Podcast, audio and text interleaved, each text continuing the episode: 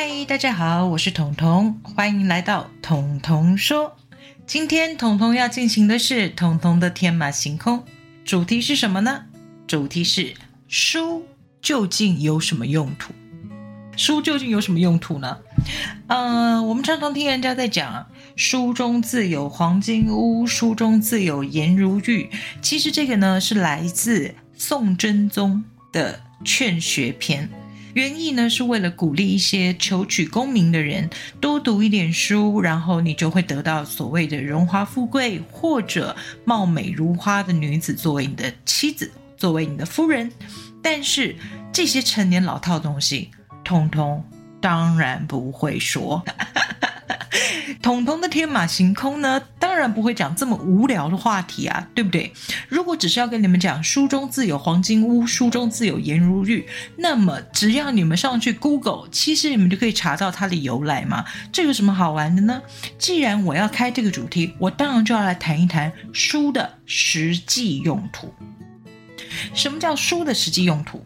你知道书其实是一个很棒的投资，大家一定都没有想过，当年在我们年轻的时候，没有那么多的泡面碗，知道我要讲什么了吧？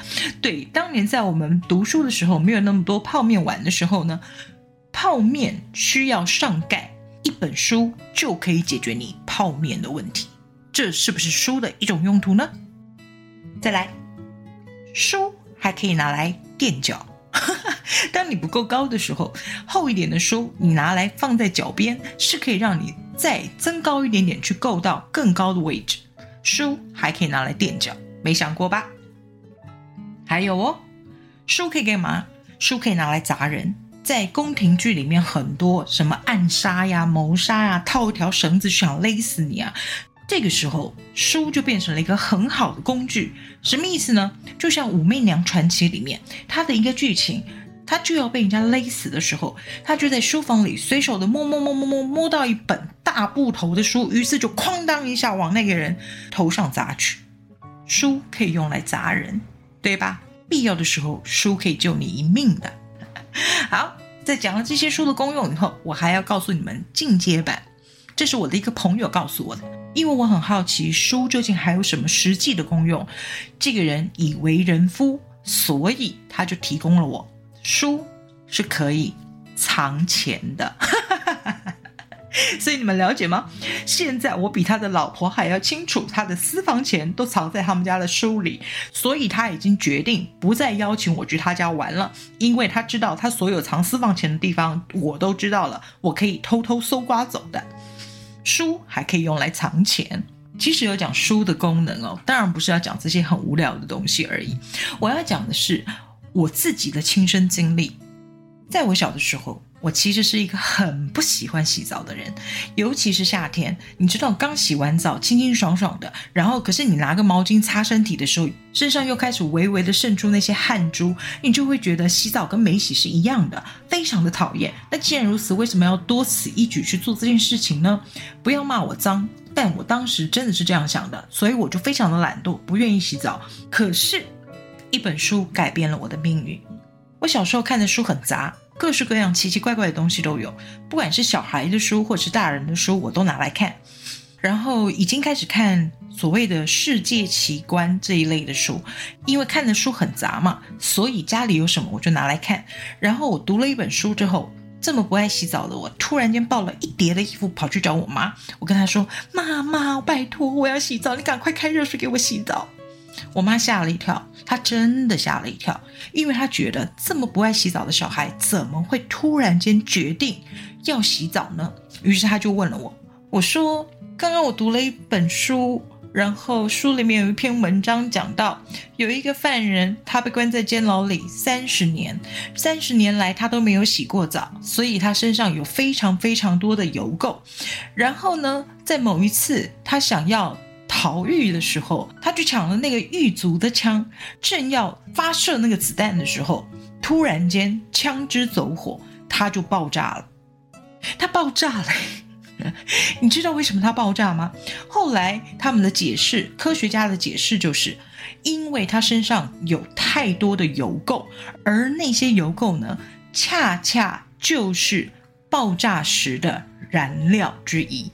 所以，因为他不洗澡，长期的不洗澡，累积了那么多的油垢，当枪支走火的时候，它就爆炸了。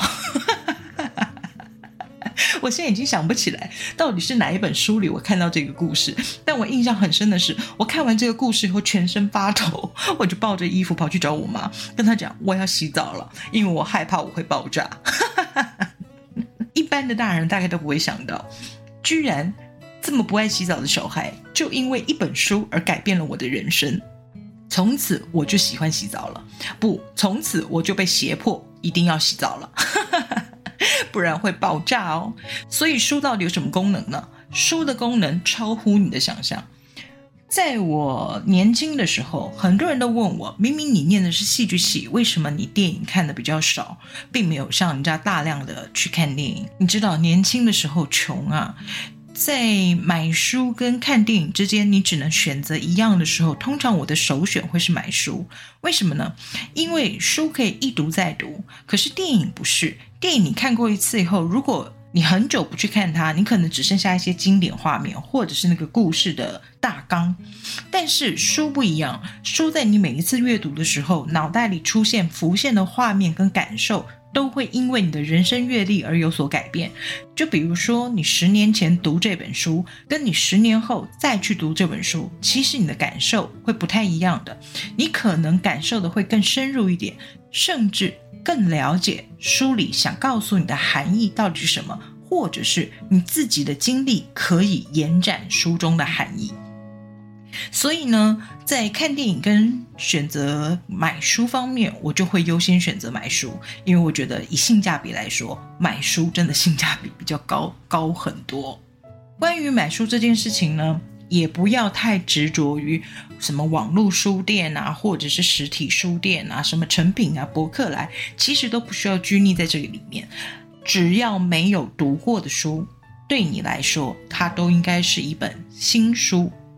哎，我后来想想，其实真的很有道理。这世界上的书实在太多了，不是每一本你都有机会去读完它，也不是每一本你都有时间跟精力去完整的做出一个阅读的动作。所以，只要是没有读过的书，对我而言，当然它就是新书，即便这本书是本二手书，对别人来说，二手书。对我来说，只要没读过，它就是一本全新的书，因为它会带给我我没有看到过的书里的世界。所以呢，也不用纠结在一定要买书这件事情。但是我必须要诚实的说，我是一个占有欲很强的人，我很不喜欢把我的书借给别人。为什么会这样呢？其实年纪小的时候，我都会跟朋友分享啊，跟同学分享我读过的书或什么的，然后也常常会跟他们借他们的书来看。但是借书这件事情呢，对我来说是有点痛苦的。为什么？因为当我想要再读一次的时候，我手边就没有这本书啦，因为书已经还回去了。所以图书馆对我来说并不是最优的选择。我喜欢自己拥有那本书。这样一来，我随时想要阅读的时候，我突然间想到哪一个章节，突然间想到哪一段文字，我都能随时的取得我需要的这本书。但是因为常常借书出去以后，就会发生书回不了家这件事情。我也不知道这些借书的人心态是什么。如果你真的很喜欢，拜托你就去买一本吧。再不然，你告诉我，我送你一本也行。但是不知道为什么，这些借书不还的人呢，通常就会失去联系。荒谬吧？借书不还人通常会失去联系，而我失去最珍贵的一本书，是我第一本出版的实体书，在心里养只猫。我那一本书上面有出版社的编辑、老板以及所有共同制造出那本书的朋友，这些人共同的努力，这些工作人员共同的努力而完成的那本书，上面有所有人的签名，当然还包含了他们每个人给我的一段话。哎，那是多珍贵的一本书！然后当时我记得借出去那本书的时候，我还千交代万交代，拜托你，求求你，无论如何读完这本书，请你将它还给我，因为它对我来说有非常重要的意义，有非常重要的存在价值。但书失踪了，人也失踪了，所以我那本书再也没有回到我身边。从此以后呢，我就定下一个规矩，我郑重其事的在我的书柜上面放了一张纸条，上面明明白白写着四个大字：书不外宿。我的书不能在外面过夜。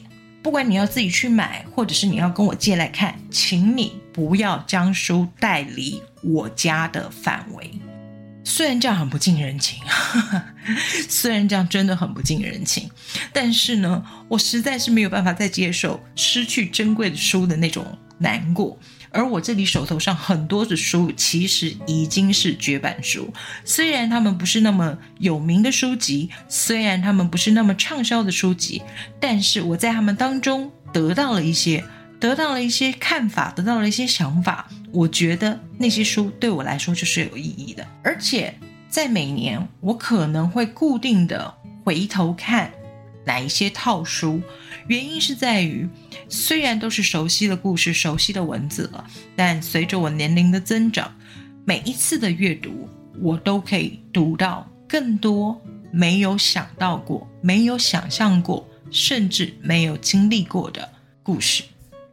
这对我来说不是很值得的一件事情吗？我只花了少少的金钱买了一本书，但我获得的价值是十几、二十年，甚至三十年。我觉得很值得哦，书的投资真的很值得。这是我所谓书跟电影的性价比比较起来，我当然就会选择买书。好，今天彤彤的天马行空，我们聊的是书有什么用途？除了那些大家常常说的老生常谈，黄金屋啊、颜如玉啊，告诉你真的别想那么多。当你阅读了一本书，只要其中有一段文字。它吸引了你，它让你有所感悟，那么这本书就值回票价。好，今天的彤彤说就到这里，我们下次再见啦。